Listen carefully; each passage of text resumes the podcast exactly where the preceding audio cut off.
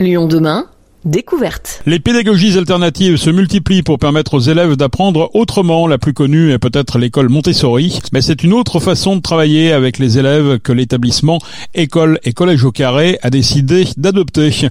Implanté depuis 2021 à Villeurbanne pour le collège et depuis 2022 pour le primaire, les trois classes accueillent des enfants en recherche de pédagogies alternatives, des enfants 10 ou multi-10 et également des enfants en situation de handicap. Tous les élèves sont mélangés. Le but est de se rendre compte que tout le monde des forces. École et collège au carré respectent les cycles de l'éducation nationale et fait du cycle 2, 3 et 4. L'établissement peut accueillir des enfants de 6 à 18 ans, mais surtout, ce qui est important là-bas, c'est le nombre réduit d'élèves par classe. Pour découvrir l'endroit, notre journaliste Madeleine Clunia a rencontré Christelle Martin-Bory, directrice d'école et collège au carré, et Lidvin Berido, présidente de l'association qui dirige le collège. Accueillir des élèves 10 ou multi-10, des élèves en situation de handicap ou des élèves qui ont simplement besoin d'une autre façon d'apprendre, cela nécessite des aménagements, des adaptations nécessaires qui sont la raison d'être d'école et collège au carré. Multiplier les réussites, c'est le mantra de Lidvin Berido, présidente de l'association qui dirige le collège, et de Christelle Martin-Bory, directrice d'école et collège au carré.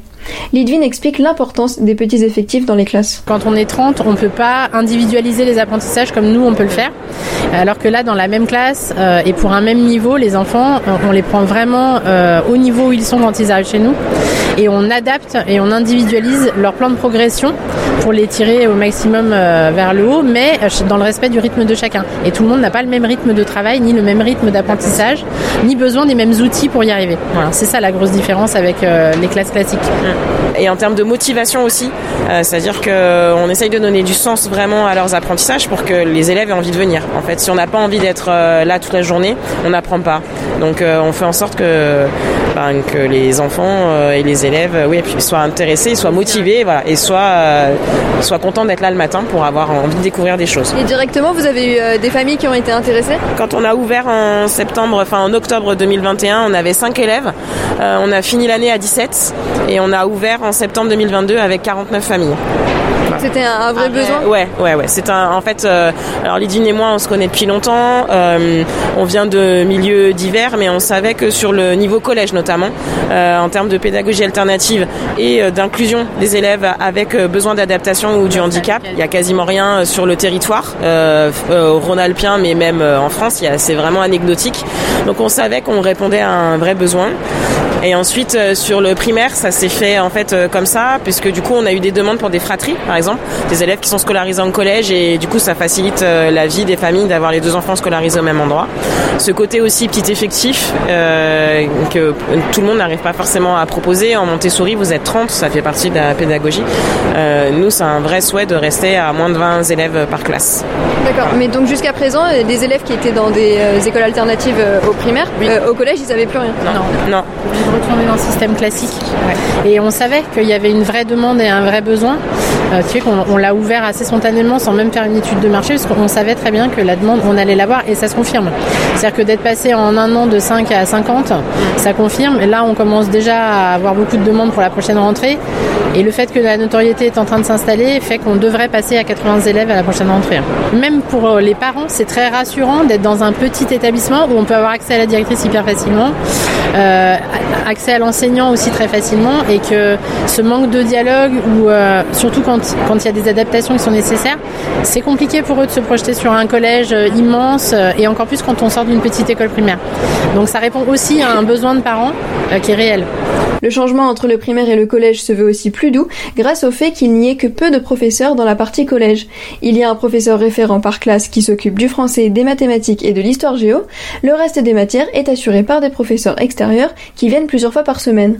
La marche difficile entre le primaire avec un seul enseignant et le collège avec une multitude de nouveaux professeurs est donc réduite. Par contre, les profs de sport font partie de l'équipe permanente. Leur matière est très importante dans le fonctionnement d'écoles et collèges au carré, comme l'explique Christelle Martin-Bory. Euh, les élèves font du sport tous les jours. Et ça, ça faisait partie aussi des choses qui étaient importantes pour nous, euh, sur lesquelles euh, on a bah, du coup misé, mis les moyens. Donc on a trois profs de sport, et c'était important de pouvoir proposer une activité sportive tous les jours aux élèves, sous différentes formes, mais du coup ils ont sport tous les jours. D'accord. Et ça, vous trouvez ça, ça les aide peut-être plus à être concentrés ça aide, ça aide. Bah du coup, le, sport c'est vraiment un support et qui permet de travailler, bah ouais, plein de choses, la coopération, la concentration, la connaissance de soi, la, la, la, valorisation, ouais, la progression. Donc on, on s'appuie sur le sport pour travailler plein de choses différentes. Donc ils vont avoir par exemple des temps de sport qui seront juste de l'éveil corporel pour travailler la concentration, pour travailler la mise au travail. Ils vont avoir des temps de sport qui vont plus être des fouloirs, euh, qui vont être du temps du sport collectif, euh, des vrais des sports aussi qu'ils ont peu l'habitude de voir pour leur permettre de travailler la coopération. Donc euh, donc ça prend plein de formes différentes pour travailler bah, plein de compétences. D'accord. Donc là le sport c'est pas juste comme au collège où il y a une note à la fin et voilà.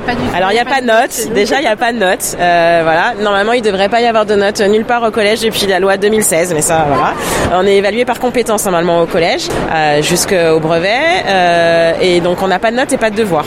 Euh, ce qui veut dire que les élèves ont du travail personnel à faire, mais qui va être donné sur qui va être donné sur des longues périodes et qui vont être essentiellement des exposés ou des livres à lire. Mais il n'y aura pas d'exercice. le reste est fait en classe. C'est aussi ce qui, ce qui nous permet, enfin d'être à 15, c'est ce que ça nous permet de pouvoir faire aussi. Hein. Donc donc en fait oui, on n'a pas de notes, mais on est évalué par compétences.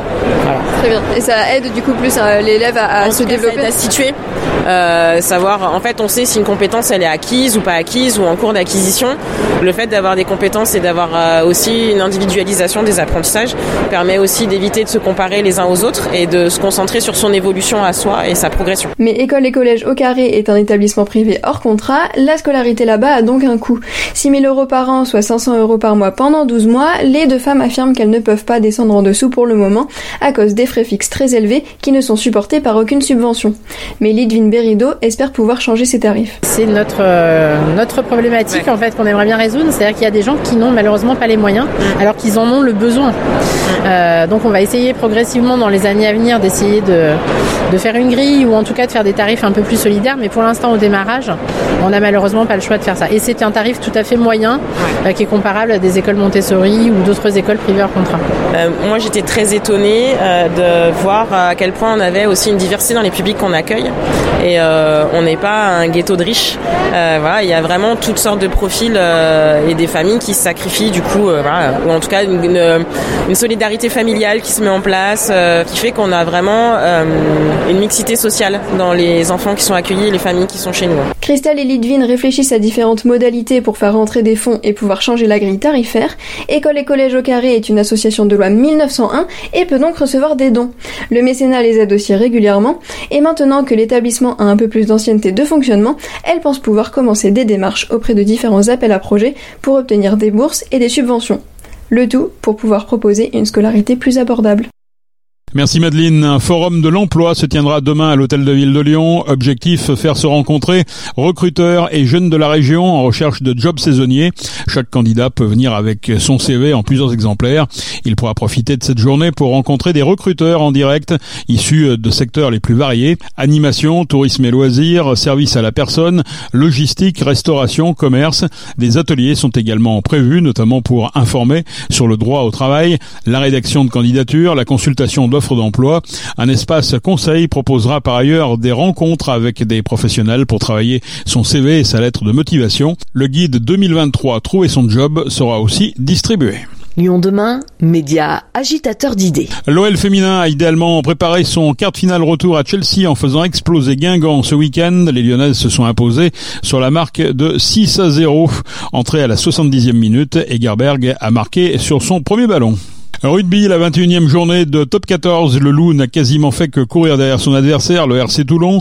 Les Lyonnais s'inclinent face au RCT 23 à 27. Le Loup est quatrième. Prochain rendez-vous pour les Rouges et Noirs en huitième de finale de Challenge Cup, samedi sur la pelouse du Stade français. Et puis la Biennale de Lyon confie à Alexia Fabre, directrice des Beaux-Arts de Paris, le commissariat de la 17e Biennale d'Art Contemporain de Lyon en 2024. Alexia Fabre a été co-commissaire de l'exposition Lune du voyage réel au voyage imaginaire au Grand Palais à Paris en 2019 et commissaire invité de Manif d'Art, la Biennale de Québec en 2017. C'est la fin de ce quart d'heure lyonnais. Merci de l'avoir suivi. On se retrouve demain pour une prochaine édition.